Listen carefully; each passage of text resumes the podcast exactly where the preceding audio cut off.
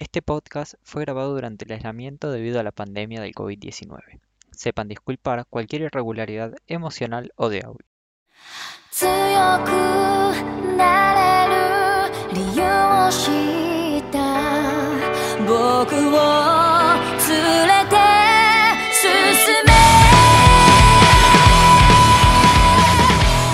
Muy buenas a todos gente, estamos una vez más acá en el podcast de Acero. Yo soy Tobías Hola gente, yo soy Camila. Eh, espero que hayan tenido una linda semana, que les haya gustado el podcast sobre Yakuza Amo de Casa. Esperemos que lo hayan visto y se hayan reído un ratito. Creo que hayan tenido una lindo, un lindo momento mirando ese anime porque es para lo que sirve. Sí, porque no, no, ya lo dijimos, no, no es para otra cosa, pero bueno. Eh, son un par de capítulos para reírse un ratito. Pero en otro orden de cuestiones vamos a algo un poco más complejo, no es complejo, sí. No sé más- si es tan complejo, pero No. bueno, es un poco más elaborado, podría Claro, decirse. sí. Sí, sí, como habrán visto en el título, sí, claramente es algo más elaborado, sobre todo en lo que es animación, ¿no? Sí, en la, en la era animación. la cuestión el año, el año pasado, iba a decir. Uy, Dios, que era el key de la Hagamos de cuenta que el 2020 no existió. Claro, que el key de la cuestión del podcast pasado del que hablamos era la animación, bueno, Buscamos algo con Eh, animación linda para compensar. claro. De hecho, eh, ya, ya se empezaba a hacer cancelar desde el principio. De hecho, si no fuera por la animación, creo que hubiese pasado un poquito menos desapercibido vamos a hablar hoy. Tiene una animación que sí, que te hace tener verlo Eh, todo el tiempo. Es maravillosa la animación. Eh, La animación, el dibujo, eh, Sí, sí, el estilo, o sea, eso, el estilo. El estilo es muy... visual, lo visual. Todo lo visual es, es muy, muy lindo acá. el diseño, el diseño de personajes también tiene un algo que llama la atención. Y es que aparte, nada, esto se ve en el manga de Kimetsu, por los que, como ya habrán visto, vamos a hablar de Kimetsu no Yaiba. El anime, puntualmente, manga, está terminado, pero bueno, no nos compete a nosotros ahora mismo. No, no, en este momento por lo menos no, no hemos hecho, no hicimos nunca capítulos de manga porque no somos muy de esa gente que lee muchos mangas, somos más de... Sí, yo recién ahora estoy leyendo mucho y más que nada por manija que otra cosa. Sí, yo también, sí, totalmente. O sea, yo nunca había seguido un manga en emisión y ahora estoy siguiendo a Jujutsu Kaisen. Claro. Hizo todo Jujutsu Kaisen, ¿eh? Sí. Eh, te digo que en el manga todo este tema de la animación y del dibujo se ve, se nota, Es que fuera de que Pero con la animación puesta, es donde... se nota, se nota que Kimetsu fuera de que hay plata puesta en animación. O sea, el visual que la mangaka, porque es una mangaka, mujer, Sí, eh, la mangaka tiene una visión de lo estético particular, porque si ustedes ven el diseño de personajes, no se parece mucho a otros Nada. animes, menos de la demografía que es Kimetsu, que es un shonen, puro y duro. Eh, no, es como distinto un poco las eh, figuras humanas. Está todo muy ambientado en lo que son montañas, bosques. Sí, eh, para los que no tienen mucha idea de qué es Kimetsu no Yaiba, que esos que quedaron colgados en 2019 cuando se habló de este tema, Kimetsu no Yaiba es un shonen donde seguimos la historia de eh, un chico que es un cazador de demonios y está ambientado en la era Taisho. La era Taisho en criollo es más o menos Primera Guerra Mundial, un poquito más Sí, en Japón. Nada, para la Primera Guerra Mundial en Japón seguían habiendo samurái a caballo. No Sí, de mucho el tema. eh, hay un momento donde se nota el choque de ciudad grande y pueblos como Sí. el del que viene nuestro protagonista, que es Tanjiro Kamado. Eh, sí, me- más adelante en el manga también hay un par de momentos donde hay un... Es un choque no tanto en la trama, sino visual, donde empiezan a involucrarse armas de fuego y es como que vos decís, "Uh, ¿qué? Es raro ver un Claro. samurái y que al lado se estén cagando a tiros. Es suena como que no son cosas contemporáneas. Claro, es una cosa muy inverosímil, pero bueno, Japón Sí. tuvo esa cuestión de, de, de la convivencia. La película de Tom Cruise no es tan inverosímil como ustedes creen. Claro. O sea, Japón tiene esas cosas, o sea, no- está Sí, bien. fue, fue un país muy raro, estuvo cerrado al mundo durante mucho tiempo y cuando se abrió, se abrió muy de golpe. Y hay un gran amigo de la casa que se llama Estados Unidos metido en el medio. Amigo de la casa. Sobre todo sus adaptaciones. Especialmente esas. claro. Pero bueno, como Tommy ya se los vendió, Kimetsu eh, desde el fue como la joya del 2019. Sí, fue uno Yo de los... lo vi en 2019, yo lo vi recién la semana, hace dos semanas. Cuando Netflix lo puso, ahí vi Kimetsu no Yaiba. Sí, Yo lo vi en 2020, principio de 2020, Sí. eh, cuando terminó, básicamente, pero no, no lo vi en el momento en el que se emitió. Igual no recuerdo shonen con el que compitiera Kimetsu. Boku no que- Hero, tal vez. parece que a Kimetsu le pasa un poco lo mismo que le pasaba a Jujutsu. Son esos animes que salieron en momentos como justos de baja temporada de shonen que hace que la peguen mucho más. Eh, yo del 2019 el único shonen que se me cru- cruza en este momento es Promise Neverland. Que Promise Neverland es de 2019. es- Sí, la primera temporada es del 2019. Mira, no sé si salieron al mismo que- tiempo. No me acuerdo en qué momento salió Kimetsu ni en qué momento salió Promise Neverland, pero son del mismo año. El tema es que si bien Promise Neverland está catalogado como un shonen, Sí, es medio extraño, no es muy shonen, Kimetsu. claro. O sea, si bien Kimetsu tampoco se parece a Jujutsu Kaisen, se nota que es un shonen Kimetsu. Vos lo ves y dices, sí, esto es un Claro. shonen. Sí, eh, Igual, Promise Neverland no. Igual un día, te digo, un día nos vamos a tener que sentar y hablar del tema de la demografía. Porque en realidad, Eh, Es que ya se desdibujó mucho el límite. claro, porque la demografía, no es el, el podcast no es sobre esto, pero la demografía del anime no está basada en, en qué se basa el anime o qué tipo de trama tiene, sino el público al que va dirigido. Claro, Eso hoy en día está totalmente desdibujado. Porque se supone que los shonen, el público objetivo son muchachos, o sea, tipo chicos jóvenes. Y chicos, o sea, varones. claro. Y ya se perdió yojo- eso. Porque el yojo es como la contraparte de enfocado a las chicas. Sí, eh, Se dibu- desdibujó totalmente eso. de hecho, Angel Beats es un shoujo. Sí, sí, sí. Y eso está totalmente desdibujado, gente. O sea. Es bastante sexista. Eh, Eh, eh, eso, puntualmente esos dos géneros son bastante sexistas. Primero que nada es súper sexista, porque es súper sexista. Segundo que nada ya está como desdibujado, pero bueno, como sigue usándose, lo vamos a seguir usando. Eh. Pero algún día sí nos sentaremos a charlar de, de demografías. Hoy no va a ser el día. Mira, eh, Kimetsu cuando salió, salió en una temporada donde lo que tuvimos fue, aparte de Kimetsu, Doctor Stone, Vinland Saga, Tate no Yuya, Tatenuyusha, Dororo y Fire Force. Que Fire Force, hagamos de cuenta que no existe. Tatenuyusha, es un Isekai. es claro, pasa más para el lado de Isekai que Shonen.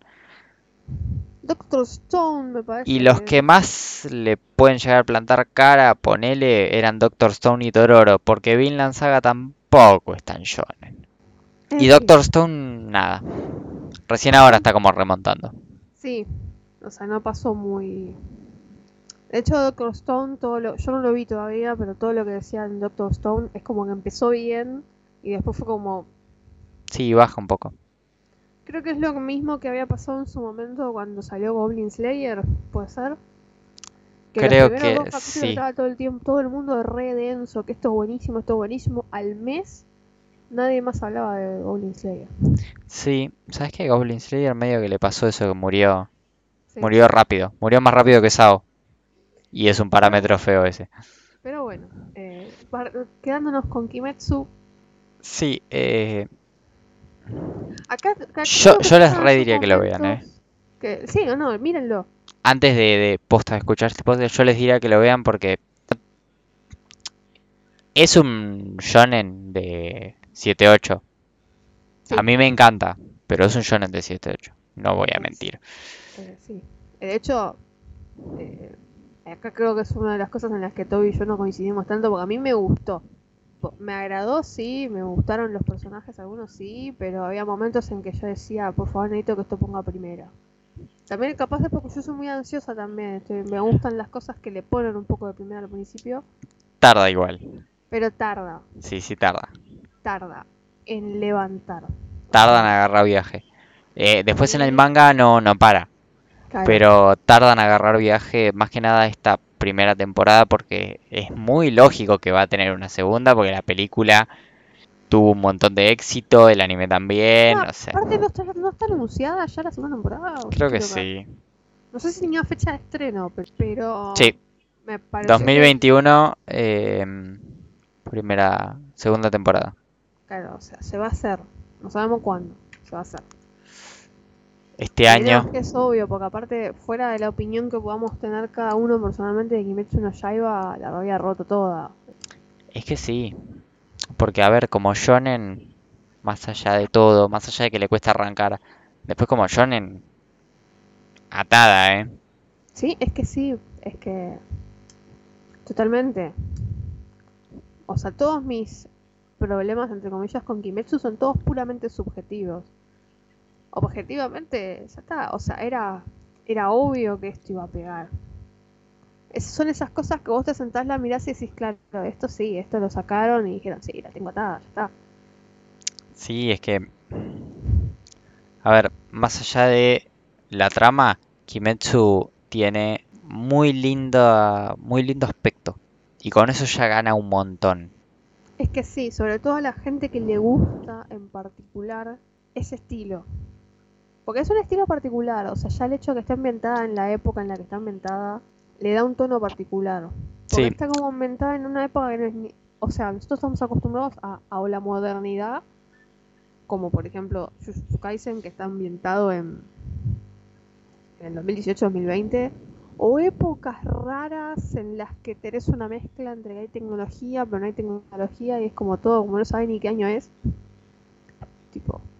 Sí, eh, totalmente raros y creados. algún, sí, es, una cosa medio steampunk, alguna cosa medio, Como Full Metal, por ejemplo. eh, sí, es full, full- no, Full Metal no es steampunk, es otra cosa, pero no me acuerdo cómo se Pero dice. bueno, parece, tiene la onda. Porque Fullmetal también está hablando de un país en una época de la Primera Guerra, pero es un país que es una mezcla entre Alemania y te tiran un par de cosas medio de Japón Sí, hasta ahí. y hasta ahí es raro. Entonces, sobre todo para el que le gusta capaz es, ese estilo que tiene de Kimetsu en particular, sobre todo, llama más la atención. Los personajes también visualmente llaman la atención. A mí, lo- ¿sabes lo que más me llama la atención de la mayoría de los personajes? Son los ojos. La cara. Ese, ese diseño de ojos a lo... Ahí está, ahí lo encontré. Full Metal es Dieselpunk. ¿Cómo, cómo? Dieselpunk. Diesel como el combustible. Como Diesel, sí, sí, sí. Dieselpunk. Eh, el Dieselpunk es, es eso, es... Full Metal Alchemist. Sí, la ambientación de Full Metal, ambientado en esa época, Primera, Segunda Guerra Mundial. eh, Sí, porque Steampunk es más victoriano, ¿no? sí. Sí. Eh, medio, ya, ya es una cosa más industrializada el tema del Dieselpunk. Claro. Pero nada, se mezcla con el Steampunk. Kimetsu, en cambio, es como puro, es esa época. Claro.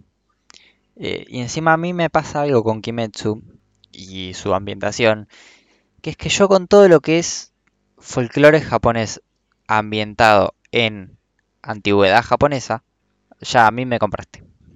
Eh, ya para mí el tema de eh, de ser, de que haya demonios, que si bien no son los demonios que yo tengo en la cabeza, que los japoneses llaman demonios en su mitología, porque posta no son ni parecidos, son, no es que no son parecidos, son raros, son muy arbitrarios el aspecto, eh, y que haya samuráis y cosas tipo era Edo, que todavía en esta, en la era Taisho se mantenían, ya me alcanza a mí. Bueno, a mí me pasa lo contrario. Si bien no es que no me guste ese tipo de cosas, no me vuelven loca. Claro, no, a mí, a mí, a mí me recompran. O sea, contrario a lo que se podría esperar para una persona como yo, cuya serie favorita es Game of Thrones. A mí la cuestión espadachines en el anime no me termina de... Yo soy más de que de las cosas como hechicería, alquimia, ese tipo de cosas me suelen gustar más. Sí, vos vas más para el lado de la magia. Sí, a mí me, me- me copa más ese lado. Igual me gustó Kimetsu, pero no es, es como que ya veo una, alguien con una katana y es como, oh, bueno, Y es que. Kimetsu igual es un híbrido porque implica un cierto nivel. Es que, a ver, me terminó de, de decir, bueno, sí, esto me gusta y lo voy a seguir viendo porque había como un cierto híbrido. Si era simplemente que se cagaban a espadazos, probablemente no estuviéramos grabando este podcast porque no lo hubiese Sí, vos Berserk no lo podés ver. Claro, no, o sea, capaz te lo miro, pero es como, no sé. como- Te vas a aburrir. Claro. Eh, pero nada, yo creo que. Yo, yo que a ustedes les daría una chance. Sí, Es no, lento sí. para empezar igual. Le cuesta sus buenos episodios. Cuesta 10 episodios arrancar. O sea, yo saben lo que les recomendaría. Véanlo tranqui. O sea, no esperen fumarse 15 episodios de Kimetsu de una sentada, a no ser que sean muy dementes. Como yo. Nivel, claro, iba a decir justo ese nivel Toby. Pero no es un anime, o por lo menos a mí me pasó, no es un anime en el que me pude lograr sentar y verme seis capítulos de corrido. Miraba dos, tres, creo que una noche vi cuatro, porque lo había visto el día anterior y dije, bueno, hay que cubrir lo que no vi. Sí, el último pedazo es, es Sí. como que es medio tenso y tenés que verlo todo un saque capaz. Claro, pero sí, o sea, véanlo tranqui, con tiempo, o sea, no, no se apuren, no, no no es un anime que le daría tipo una maratón. Eh, Porque capaz sí es medio. Necesita su, su tiempo. Aparte, así se disfruta un poco más. también. sí, eh, es, es- es lindo aparte de disfrutar porque nada, visualmente es lindo de ver. Entonces, yo me tomaría el tiempo de, de- de verlo tranquilo. Aparte, dicen que, por ejemplo, la película está muy buena. Así que bueno. Pobrecito el que vaya de la película. Yo tenía las entradas, teníamos con mi pareja las entradas ya compradas para ir a verla este fin de semana. De hecho, hoy. Hoy. Hoy. O sea. Si no, si no hubiese sido que se fueran al carajo los casos de COVID, no estaríamos en este momento capaz grabando, yo estaría saliendo de ver Kimetsu no Yaiba. eh, Pero bueno, pasaron cosas. Sí, También teníamos las entradas para ir a ver a Kira. oh, no. La iban a reestrenar y la queríamos ver en el cine porque dije, no, quiero ver esto en el cine. Y bueno, Pasaron cosas. pasaron cosas. Usen barbijo. Pero bueno, volviendo a Kimetsu, ya podríamos empezar a hablar con spoilers. Porque sí, es, es- es algo que tienen que verlo. Hay un par de cosas spoileables. Sí, O sea, no, no, no, no tiene gracia si se los decimos nosotros. Si quieren verlo, escucharnos igual y después verlo con los spoilers arriba, bueno, ya ustedes, bajo su propio riesgo. Lo que estaba diciendo antes, ya que estamos hablando con spoilers ahora. El último periodo del anime, vos lo viste hace poco, no sé bien exactamente qué capítulos son, pero más o menos cuando entran al dominio de los demonios araña, Sí, sí, son los. eso lo tenés que ver como todo un saque porque es muy tenso, o al menos para mí me resultó muy tenso. eh, son los últimos 6, 7, 8 capítulos. ponele. No, no los vi todos un saque, debo admitir. Me tenía que ir a dormir porque, bueno, tenía que trabajar. Pero sí, esa parte extensa arranca. Se pone interesante. Ahí es cuando se pone interesante en el sentido de. Ok, bueno, acá, acá está, está jodida la cosa. Porque algo que a mí personalmente mucho no me gustó es que, si bien aparecían demonios, siempre había como un temita de. Bueno, sí, en, en un capítulo y medio o un capítulo ya, ya lo eliminabas el problema. Y esto no, estás como cinco capítulos con el tema. Porque Sí. es una maraja. de bichos, muy flashero todo. Entonces es como, ah, bueno, ok, si bien no soy fan de que estén en los animes cinco capítulos con el mismo enemigo, te estoy hablando vos, Dragon Ball Z, pero, pero, estuvo bueno. Aparte empiezan a introducir otros personajes, de hecho mis dos personajes favoritos hasta el momento los introducen en esa... O sea, los introducen bien, bien, bien en esa cuestión, en esta parte del anime. Que son Tomioka y Shinobu. Sí. Eh, Entonces, eso Bueno, para mí claro. ya fue un plus. Pasa que, claro, de los pilares no se ve mucho. Eh, se lo ve a Giyu, que es el pilar del agua, y a Shinobu, que es el pilar del insecto. ¿De insecto? ¿De veneno? No me acuerdo. Pero tenés, va, tenés varios más. Tenés a. Rengoku, que es el pilar del fuego. Pilar, tenés pilar del amor, de la serpiente, del sonido, de la ropa. El del sonido me dio Naruto War Flashbacks. ¿Sabes que sí? Sí, No, es que encima. Eh, eh, es, un shinobi el chabón, tipo, es un ninja. Eh, tenés de la niebla y del viento, creo. Sí, Eh, el del viento es muy gracioso. Que es todo medio tipo Armstrong, así todo sensible. No, ese es el de la roca. Ese es el de la roca. Sí, el sí, del sí. viento es el que tiene las espadas cruzadas en la espalda, tipo. el del viento es el que la faja a Nezuko, Ah, ay, qué hijo de puta es. Creo, si no me equivoco. El del sonido, que es Tengen, es el que tiene las espadas cruzadas, que son como ninja. Sí, es El que, que se ve como ninja. pero- Sí, sí, sí. El que tiene, a ver, si bien, o sea, no es un diseño atractivo en el sentido simpiable, el que es un diseño muy copado el del, el del fuego. Rengoku, sí, Claro, es genial el diseño ese. porque te da la sensación de que está contento todo el tiempo. Sí, o sea, fuera de que el chabón, o sea, vive re con- parece que está todo el tiempo en una, re contento. El pelo, el El, pelo pel- es el pelo. El pelo parece una, Parece una una llama en llama. serio. Parece un rapidash. Sí, sabes que sí.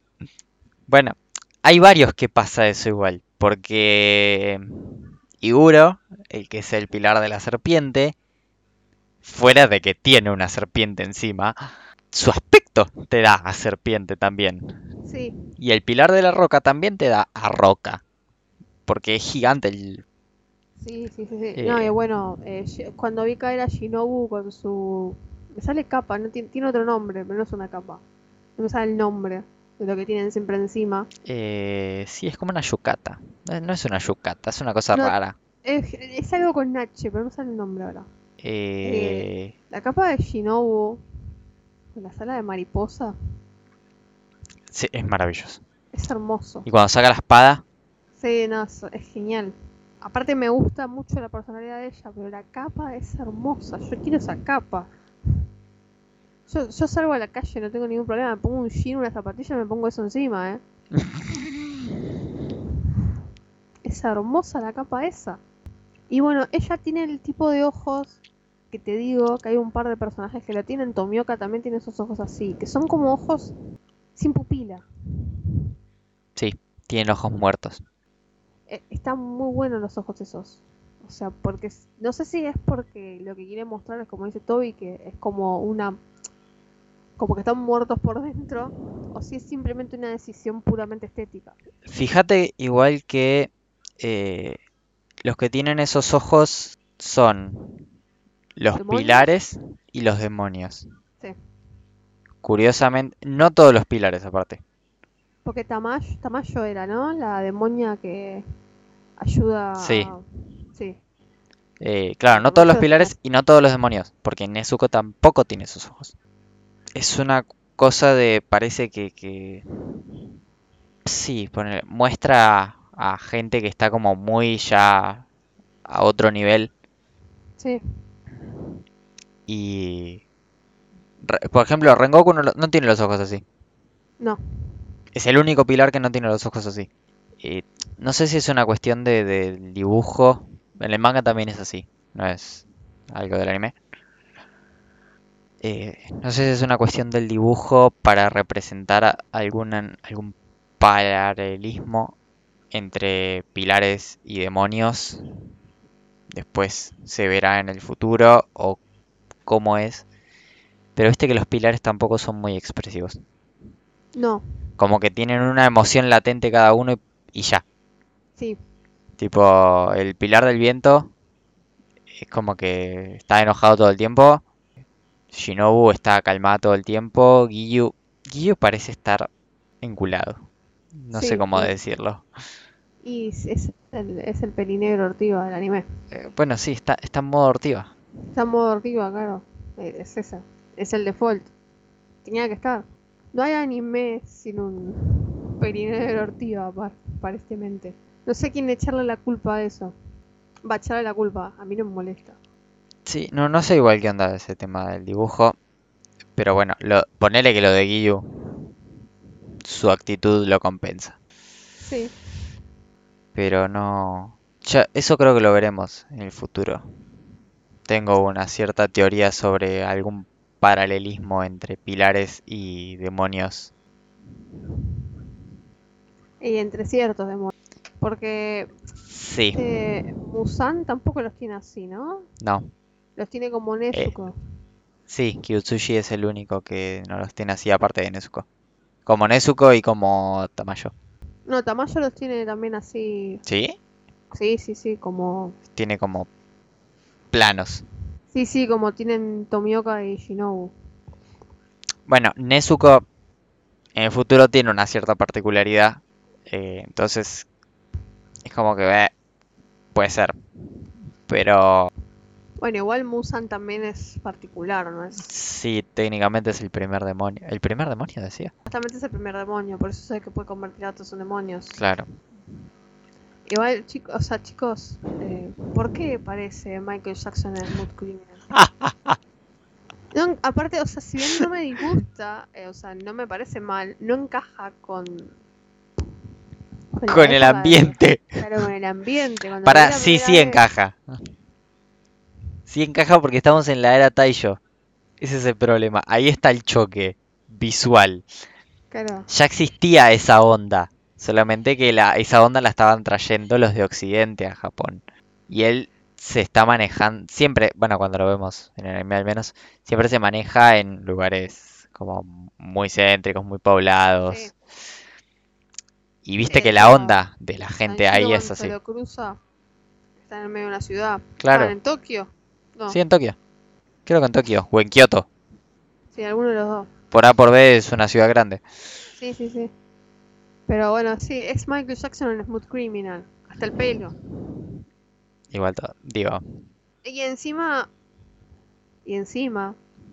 Que yo cuando vi esa escena dije, pero esto, esto es a propósito. Porque él, el chabón, en un momento se lo cruzan.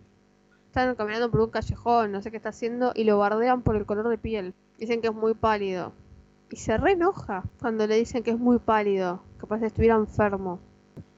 es Es que como- es raro.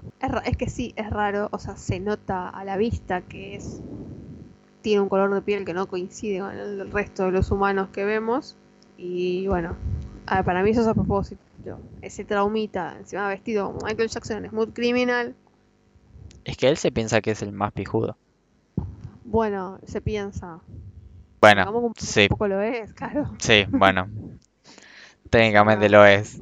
No es que está teniendo síndrome del impostor, es que posta, bueno, es un tipo jodido cuando le clava las uñas al que está atrás así en dos segundos y lo convierte en un demonio para que Tanjiro no le dé bola a él.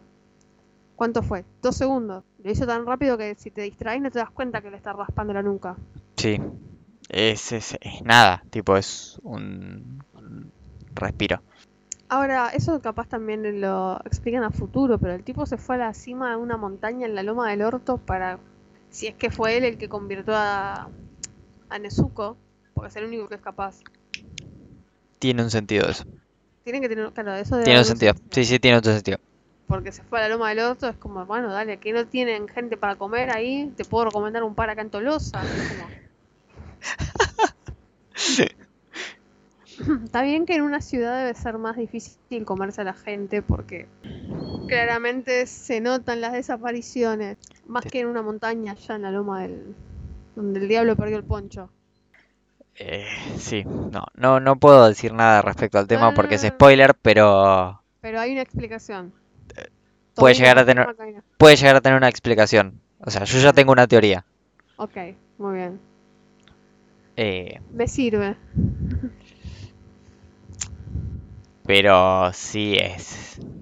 En un principio vos decís que, que, que, que flaco. Claro, O sea, ¿no hay gente en Tokio? Claro. Ni siquiera te digo en Tokio porque vuelvo a lo mismo. Las ciudades grandes, tan modernizadas, capaz las desapariciones no van a pasar tan desapercibidas. Pero, No, al revés. no, bueno, sí. En esa época era las ciudades grandes hasta ahí. Las ciudades grandes en esa época eran muy caóticas. Igual evidentemente en Japón las desapariciones son un tema porque todos los anime que vemos de este tipo así medio sobrenatural siempre desaparece gente y es como Es que la gente, eh, hay un tema en Japón que yo lo leí varias veces y parece que es verdad porque lo leí varias veces. Eh, cuando un crimen de una desaparición no se resuelve, se cataloga como suicidio. mm, Entonces, es como que, ah, eh, es un país particular. Gracias a eso se les ocurren ideas como Kimetsu, como Jujutsu, como Madoka, como para darle una explicación a ese tipo de cosas, ¿no? claro, es que es, Porque es Madoka nos explica los suicidios. sí.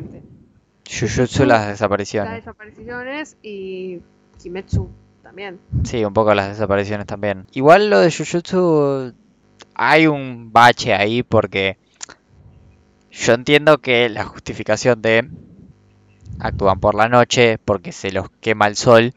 No, pero eso es en Kimetsu. Dije Jujutsu. Jujutsu. Ok.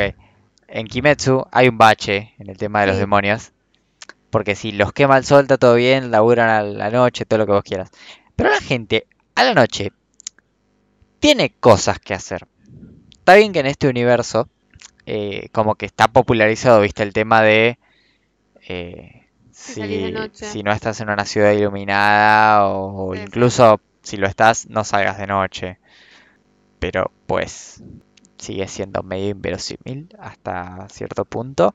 Sí, también es medio inverosímil el hecho de que en lugares tan...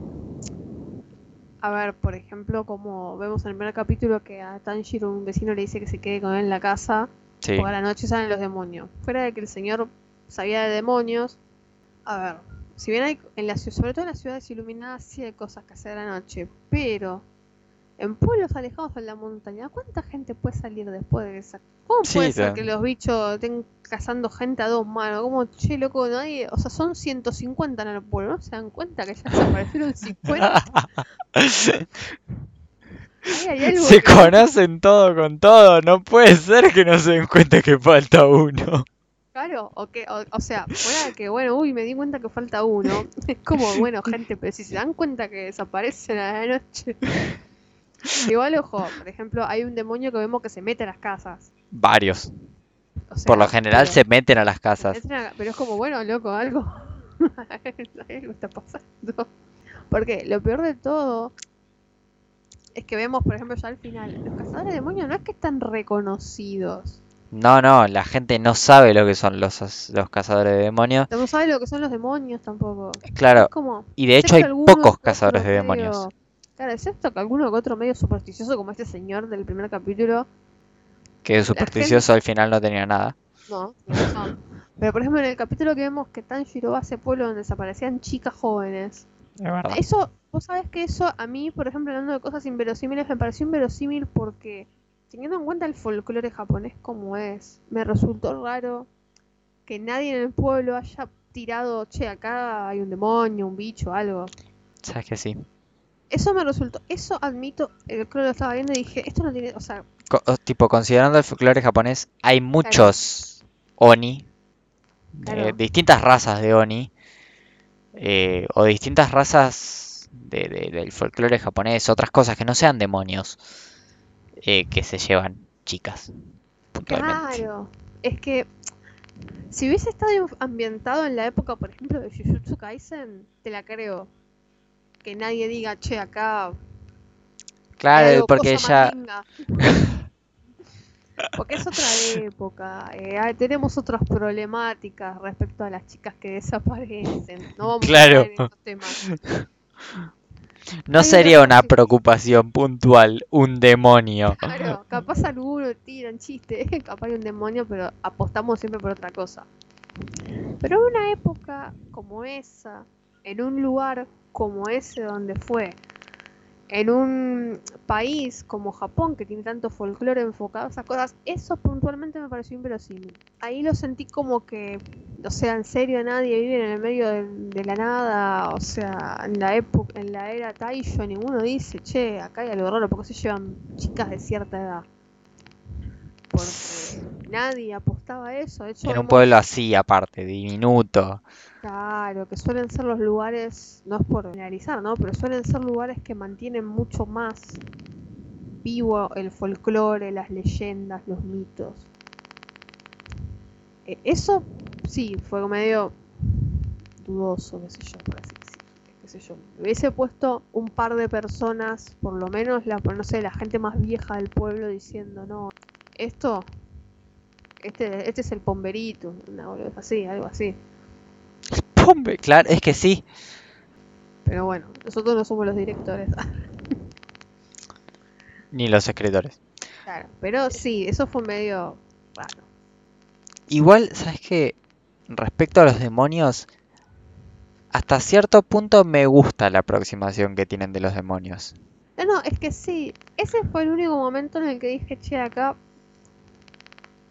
se podría haber tomado de otra manera. Porque Claro. vemos, por ejemplo, este señor de que es el vecino, vecino entre comillas. Sí, vecino, porque no, no sé cuál es la distancia entre una casa y la otra. Claro, vamos a decirle vecino porque bueno, lo conocía. O sea, vemos un señor que habla de demonios. O sea que si bien no es algo que capaz en que crea todo el mundo, hay personas que quedan que creen en eso por alguna razón en particular.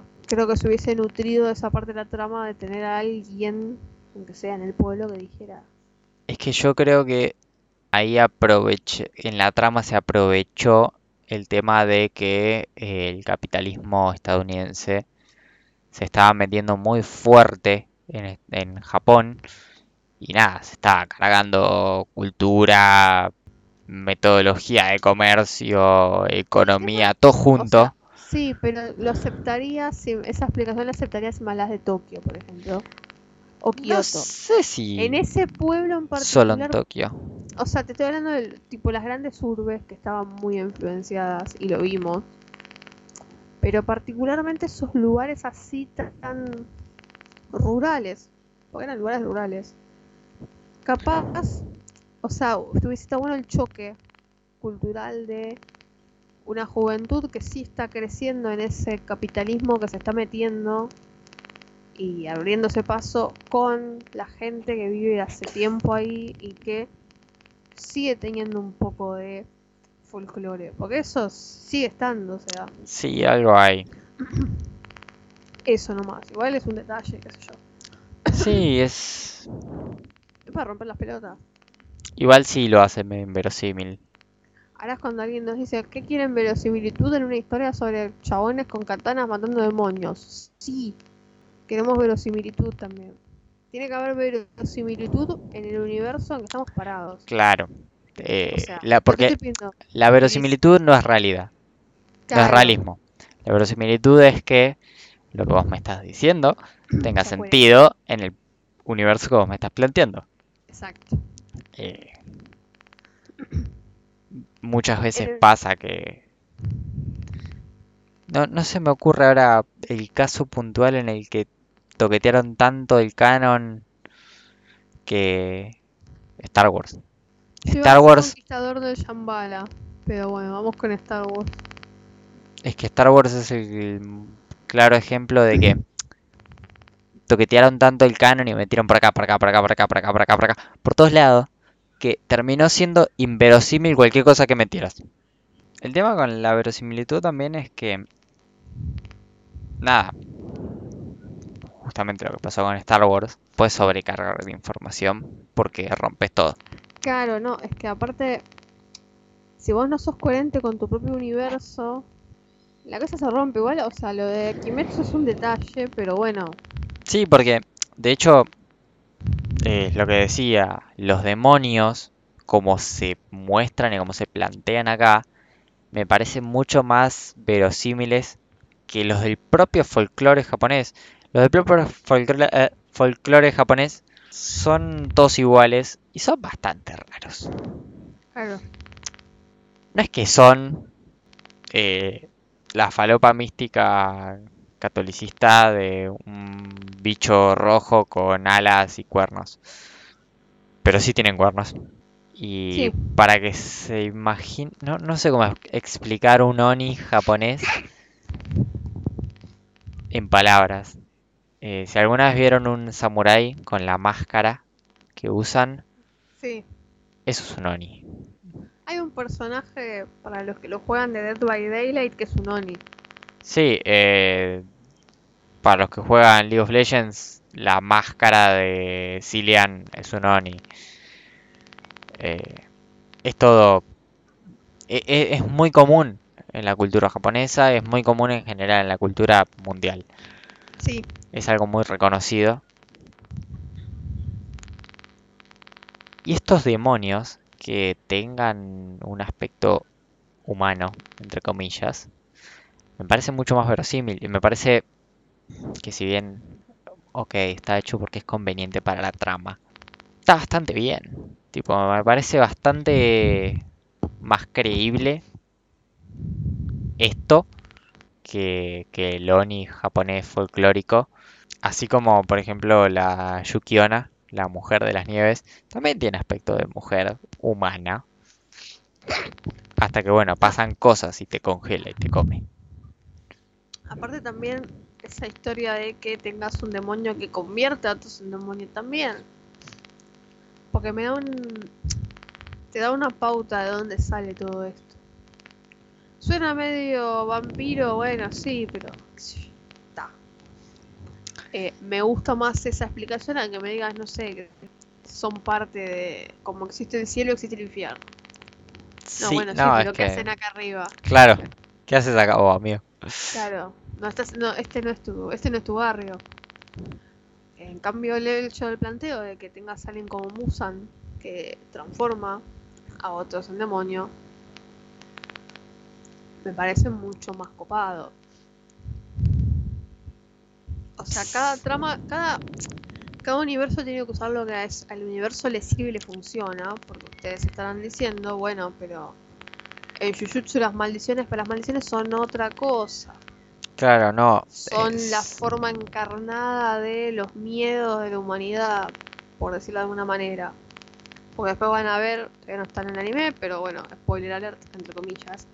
Van a ver que después hay una maldición que es la viruela. Claro. Y es la encarnación de la humanidad, la viruela. Sí, Entonces- es la encarnación de las cosas malas de la humanidad, ponele. Eh, si vos me haces eso con un demonio, no me sirve. No, pero los demonios demonio no son, otra en- cosa. claro, no encarnan nada, son otro Claro. ser que convive. son seres, exacto. Entonces, esa explicación de sí, hay un demonio que transforma a otros en demonios y encima vemos como que es como una especie de dictador para los demonios. eh, aparte le da un poco más de riqueza a la trama y a- me establece un antagonista con un poco más de onda que simplemente el hecho de que maten demonios. Sí, aparte de un antagonista que te plantea más antagonistas de soporte, digamos, porque Claro, nada, no lo hablamos, pero bueno, si están acá y se están comiendo los spoilers, ya saben que eh, este Kyutsushi Musan tiene Ah. 12 lunas demoníacas que son como sus 12 lugartenientes, sí, que son 6 superiores y 6 inferiores, eh, divididos por, bueno, los inferiores son los más pichis y los superiores son los más piola, pero aparte Exacto. tienen numeración. Cuanto más bajo el número, más piola es. Eh, de hecho, creo que en el anime vemos uno. Uno o dos. Vemos dos, me parece. Porque Ruby también era uno, ¿no? Rubio es una luna, sí. Sí, y después está el que aparece justo al final, que es el que parece que va a ser el enemigo del próximo arco, que es el que tiene el pelito como por los hombros. No me acuerdo el nombre. Enmu. El que tiene el del tráiler de la película. Claro, sí, que aparece Sí, en sí. los últimos capítulos. Enmu anime, también es una luna. Bueno, sí vemos dos entonces. Eh, bueno, Ruby, por ejemplo, es una luna inferior. Y bastante débil y así todo, a Tanjiro le cuesta. Sí, le Es cuesta- más. Estás, estás como tres capítulos con Ruby. Sí, sí, yo, me gustaba la, el, el momento tambores y moras bajo la habitación, me parecía copado eso. eh, sí, to- to- todo el tema de Ruby y su familia arácnida es, No, pero el de la familia arácnida es, es Ruby. es Ruby. No, entonces yo estoy hablando del de los tambores. Ah, de los tambores no sé, me parece que no era una luna. ¿No era una luna? Me parece que no. El de los tambores era un demonio relativamente demonio, fuerte, pero Quedó ahí. claro. Igual lo voy a chequear. Que se tenía que comer al pibe porque tenía un tipo de sangre raro. Ah, sí, era una... Era la luna inferior 6. Sí, yo me acordaba que era un, me acordaba que era uno de los 12, pero no era como un- no muy copado, por eso estaba ahí como medio rezagado. Sí, sí. eh, era como... Es, es el más débil, digamos. Es luna Sí. inferior y encima el 6. Sí. Y bueno, Rui y su familia arácnida es todo un tema. Sí. eh, el tema de Ruby... Fue como un anda a la osa, los demonios tienen sentimientos. Claro. Va, Igual siempre es como un anda a la osa, los demonios tienen Sí, sentimientos. sí, el malo tiene sentimientos. Sí, sí, sí, es muy eso, o sea, eso si no les gusta eso de humanizar a los malos, No, ya, ya, ya a esta altura de la vida es muy difícil que el malo no tenga una razón válida para lo que está haciendo. Lo siento. Es- claro, o sea, primero eso, o sea, el único, el único malo que aceptamos que sea malo porque es malo es Kimberly.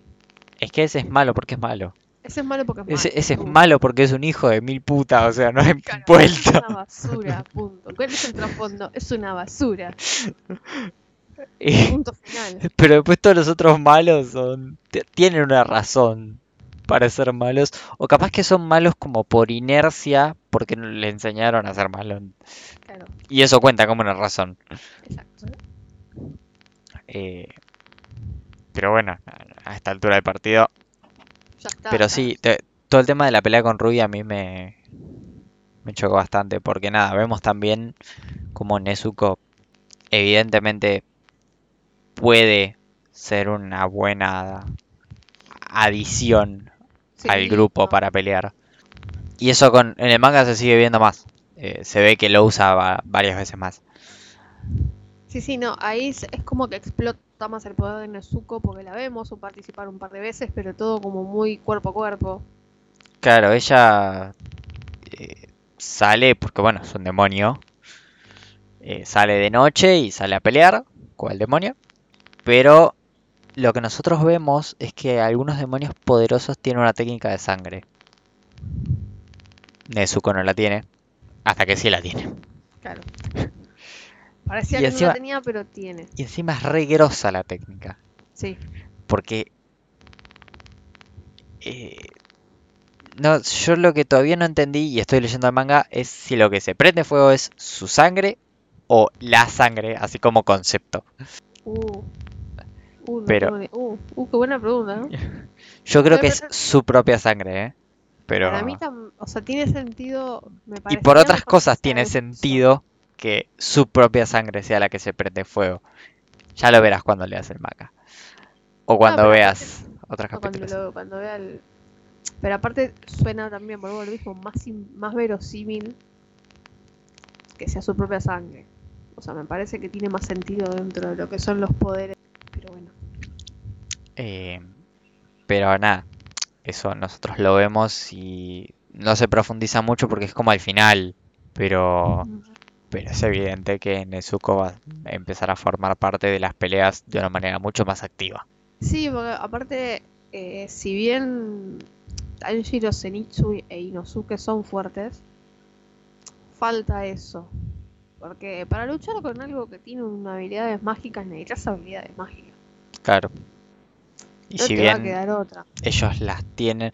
Bueno, no sé si Inosuke la tiene tanto, porque es un aliento creado por él mismo. Pero los otros Sí, dos sí tienen cierta habilidad mágica.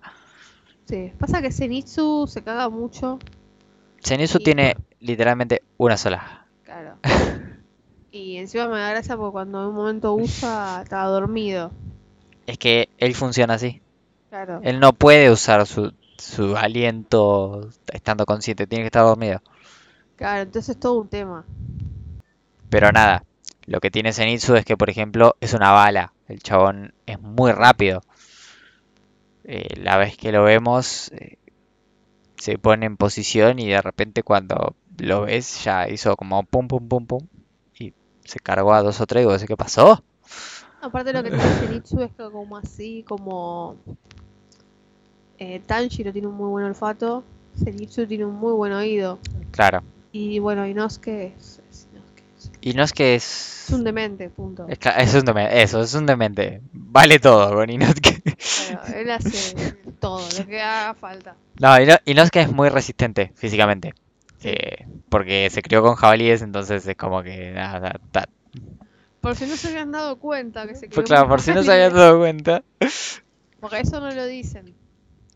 Eh, Pero era como medio. Sí, no, e- es una cosa que se, se habla en el manga, pero tampoco es mucho spoiler, entonces... Claro, se te cae de maduro aparte. eh, Lo peor es que es muy gracioso porque cuando se saca esa cabeza de jabalí, el chabón es re lindo. Sí, es que aparte tiene un rostro medio femenino. Sí, es muy... Es muy... O sea, no corre. no Muy corresponde- andrógino. Claro, no se corresponde con lo, uno, lo que uno esperaría de un chabón que te cae así, con dos katanas Rotas. rotas y con una cabeza de jabalí. Ay, lo que me hace reír el forjador de katanas. Pobre, le rompen las katanas. Es muy gracioso. O sea, pobrecito, pero es muy gracioso. Muy graciosa la escena cuando le trae las dos katanas a Inosuke y Inosuke al toque agarra una piedra y empieza a pa, Pa, pa, pa, a hacer la agujera a la katana. Que yo lo entiendo igual porque yo hasta lo consideraría. Porque una katana con esos agujeros es terrible. Y bueno, pero Es- duele ver que te rompan Es, tu es desgarradora, pero también lo entiendo a, a Haganezuka, que es el herrero, como que la terminé de hacer hace 20 minutos, hijo de puta, ya la está rompiendo. le puse toda la onda y vos me la rompes la contra tu hermana. Eh, sí, no, no, es... Por Dios. Para, antes de irnos, vamos a entrar a nuestra nueva sección de Uh. Los Seiyus. Eso es verdad. Antes nos olvidemos, porque es muy importante. Mucho, muy importante. Ah, ¿sabes quién hizo la animación de este anime? Los mismos que hicieron la animación de Unlimited Blade Works. Bueno, Todo tiene sentido ahora. Muchas cosas. Muchas cosas explica eso. Porque si algo que tiene de hermoso eh, Fate Unlimited Blade Works es la animación que tiene. Y eso que ya tiene como sus. Y Unlimited Blade Works es de 2014, 15. Sí, por eso. Claro, está bien. 6, 7 Siete años tiene. Igual estos seiyus lo que tienen es que están en muchas cosas medio tan conocidas como otros. Pero hay igual para. Porque por ejemplo. eh, a ver, lo perdí. Tanjiro, por ejemplo, es la voz de Falco. Eh, sí, de Falco Rise, de, de ah, Shingeki no Kyojin. Es la voz del protagonista Kaneki Ken en Tokyo Ghoul. Eh, yo había visto otra cosa también, pero lo perdí. Es que se complica. Bueno, eh, Zenitsu es Connie. Ah, mira. Bueno, la voz de, de Giyu Tomioka es la voz de Geto en Jujutsu Kaisen, que ya lo hablamos por acá. Y de Susaku Kuritsu de Ah, y te lo Susaku debo porque yo no vi Code. Bueno, es de, de- Si volvemos a Tokyo Ghoul, es la voz de Uta. Esta te digo, no me había dado cuenta ni en pedo que era la misma ni la de Susaku, ni la de Geto, que es la que escuché hace menos tiempo porque Cody lo vi, pero lo vi hace bastante. No me había dado cuenta que era la voz de Gishu. O sea, va, partiendo de la base que Gishu, Gishu no habla mucho. Sí, lo ves poco. lo ves poco y no- las veces que lo ves casi no habla, se va a complicar. Eh, es que pasa una cosa con los con los seiyuu que es que a veces cambia un poco la voz según el Sí, personaje que estén haciendo. Eh, como Es que el tono es parecido, pero a veces cambia mucho la voz. Me pasó con el seiyuu de, de Nanami, Sí, que yo lo tenía re presente a ese chabón, pero cuando lo escuché en Nanami no lo ubiqué. Entonces, nada, es, es todo un tema, el tema de los seiyus, pero como verán, son voces que conocemos. Sí, con la mía estoy teniendo capaz más problema en reconocer personajes es con la de Nesco. Pero bueno, es la voz de Hiromi de Eraser, que Hiromi. era... Hiromi era el nene que parecía una nena Ah, que sí, habían matado también. sí, sí, ya me acordé. Eh, sí, no, yo no, no tengo nada del repertorio de, ese- de Otro esa más, actriz. Igual empezó hace poco. No, y aparte, otra más, no es que él habla mucho en, en Kimetsu. Porque casi ni la escuchás. La escuchás en el primer capítulo y a lo sumo los... mm. Es verdad. Ah, pero bueno, por ejemplo, el, el Seiyuu de Inosuke, para los que vieron Tate no Yuya, es la voz de Herrera, uno de los otros héroes que cayeron al mundo con nuestro pro- protagonista que es Naofumi. Bueno, la voz de Nezuko no termino de entender bien qué, qué onda acá, pero trabajó en, en Bloodstain Ritual of the Night, supongo que en alguna expansión o algo parecido. Yo no lo terminé el juego, pero para los que lo jugaron en japonés, parece que ella trabaja acá. En Genshin Impact, ese waifu simulator que está de moda ahora. Y en Fate Grand Order, juego, también trabajó. Pero nada, tiene una carrera como muy reciente, porque tiene 26 años. Sí, es una chica joven. No empezó hace mucho. Entonces nada. Pero nada, de- el resto igual como que tienen cosas para tomar reconocimiento. Sí, no tanto como capaz, en, por ejemplo, la semana pasada que veíamos los de Yakuza, Amo de Casa, que tenían cosas bastante grosas. Sí, más reconocibles a la vista capaz. No Sí. tenés que haberte visto animes medio under. Claro. Como pasaba con Jujutsu, que también nos pusimos a revolver y No revolvimos mucho. claro, no revolvimos. Habían revuelto todos los pibes. Mal. Altos Bueno. stalkers. Pero Eh, bueno, está en Wikipedia. Sí, es información pública. ¿Ok? No somos unos obsesivos de mierda. Sí somos, sí, pero bueno. Somos. Pero no por eso. Por un montón de cosas, en realidad. Y este podcast que están escuchando, no solo, o sea, no este puntual de esta semana, sino los de todas las semanas, son un ejemplo de eso. Es verdad. Pero bueno, Pero bueno, yo creo que por hoy Sí. ya, ya podemos cortar y no tenemos mucho más para decir. Esperemos que les haya gustado esta breve charla sobre Kimetsu no Yaiba y que lo vayan a ver y después vayan a ver la película. y después veremos la próxima temporada, capaz. Cuándo saldrá no lo sabemos. Espero que pronto. No eh, sí, no sabemos. Hay un mo- estamos todos en un terreno bastante incierto con los temas de las temporadas. Sí, temporadas, lanzamientos de videojuegos, cosas así, es como que ya estamos entrando en el momento de rascar el fondo de la olla, porque ya no sabemos de dónde mierda se sacan. No, aparte, por ejemplo, dicen que Mapa va a anunciar cosas en junio, que o sea, faltan dos meses, y tampoco sabes qué van a anunciar, o sea, hay sospechas que esto, que la película de Jujutsu, que Chainsaw Man, que esto, que lo otro.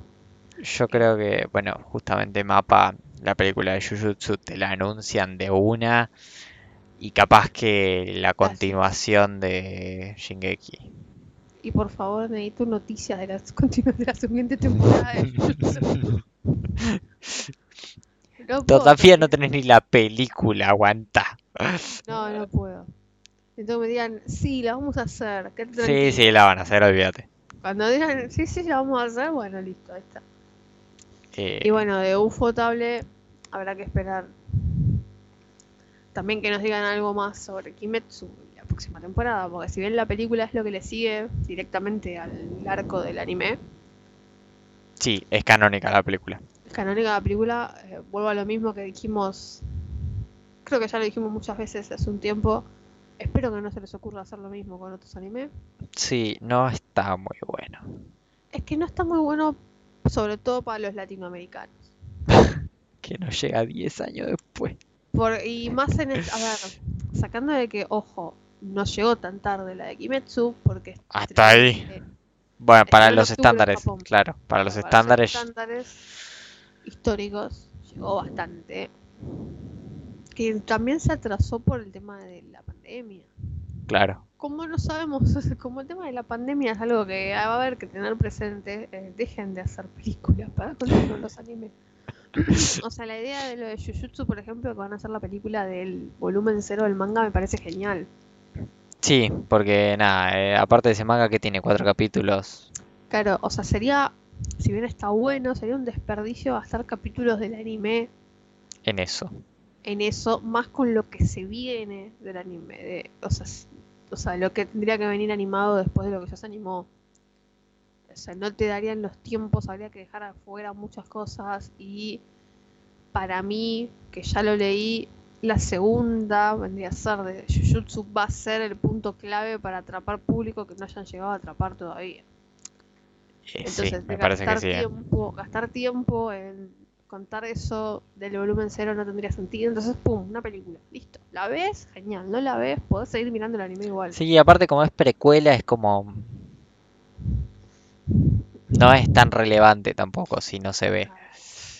Eh, si bien yo entiendo que capaz hay cosas que deben verse recopadas en el cine, eh, yo soy partidaria de películas, bárbaro, pero no canónicas o Sí, es que es- esto de la película de Kimetsu no me gustó mucho, pero bueno, es lo O que sea, me hay. O sea, me imagino que debe estar buenísima la película y poder verla en el cine debe ser espectacular, pero no me parece la mejor estrategia. Más que nada porque, vuelvo a lo mismo, te estás asegurando, estás básicamente asegurándote que te la van a repiratear. Porque es así, acá en Latinoamérica el que no corre vuela. De hecho hay gente que ya la vio. Sí, yo no la quiero ver porque está grabada en cine nada más. Claro, pero hay gente que es impaciente y ya se la vio y la ve en ponja sin entender un carajo de lo que están hablando, pero vio lo que pasa. Eh, Yo, porque nada, porque aparte ya sé lo que pasa, entonces no me estoy perdiendo de nada. Claro, no estás tan hipeado. Yo no sé, por, yo por ejemplo no sé lo que pasa, pero como, o sea, no estoy tan hipeado porque es como que es un anime que me gustó bien, pero no me muero por saber qué pasa. Me, la quiero ver porque quiero verla, pero qué sé yo. La verdad que si me hubiesen dicho que iban a hacer directamente una segunda temporada con esta historia, hubiese preferido mil veces. Sí, es que aparte tenía toda la pinta para hacer una segunda temporada. Hubiera sido mucho más atractiva. Es que aparte, yo no sé qué onda el arco este que está en la película. No es tan largo. Bueno, ese es el tema, ese es el otro tema. Alcanza con adaptarlo en una sola película, van a hacer la película y después van a dejar algo colgado y van a retomarlo en el anime. Es como, Eh, sí, sí, no, es No, un, es un arco relativamente corto. eh, entonces yo creo que una película está bien, la alcanza. Pero, no sé, podrías haberlo hecho en el anime. una película, ¿cuánto dura la película? ¿Una hora y media? Pon- dos horas, ponele. Vamos a ponerle dos horas. ¿Cuántos capítulos de anime son? Cinco. Sí. Siete. Claro, con mucha furia ponerle así. Seis, siete capítulos lo, lo- lo hacías. Y Pero bueno. tenías 18 de sobra para hacer el otro arco. Porque la primera temporada de Kimetsu, eso no lo dijimos, por ejemplo, cuando empezamos a hablar, la primera temporada de Kimetsu son 26 capítulos. Claro, es larga. Es larga. Eh, Pero bueno, ya está. pero bueno, nosotros por ahora vamos a ir cerrando. Sí. Y nada, si nos quieren recomendar algo corto para la semana que viene o una peli, La película de Kimetsu van a decir, no, no hagas No. esa pregunta en este momento. no, esa no. O sea, no, esperen, por favor. Eh, cuando podamos, la traeremos. Claro. Em, y nada, tienen el Twitter como arroba cero podcast, Instagram también, pero bueno, le damos un poco más de bola al, al Twitter. Aparte del Twitter es mucho más un lugar donde ustedes pueden arrobar la cuenta, tuitear algo. Instagram tienen que ir a buscar una de las fotos, comentar algo y están comentando capaz. Ah, vean, no sé, Perfect Blue en una publicación de, no sé, de Full Metal Alchemist. Claro. Acá, si nos quieren comentar en el Twitter, nos arroban y listo, ya está. Y nada, por ahora nosotros nos despedimos. Esperamos que les haya gustado. Sí, nos vamos a ver la próxima semana. Bueno, nos vamos a escuchar la próxima semana. Eh, cuídense mucho. Sí, hasta la próxima, gente.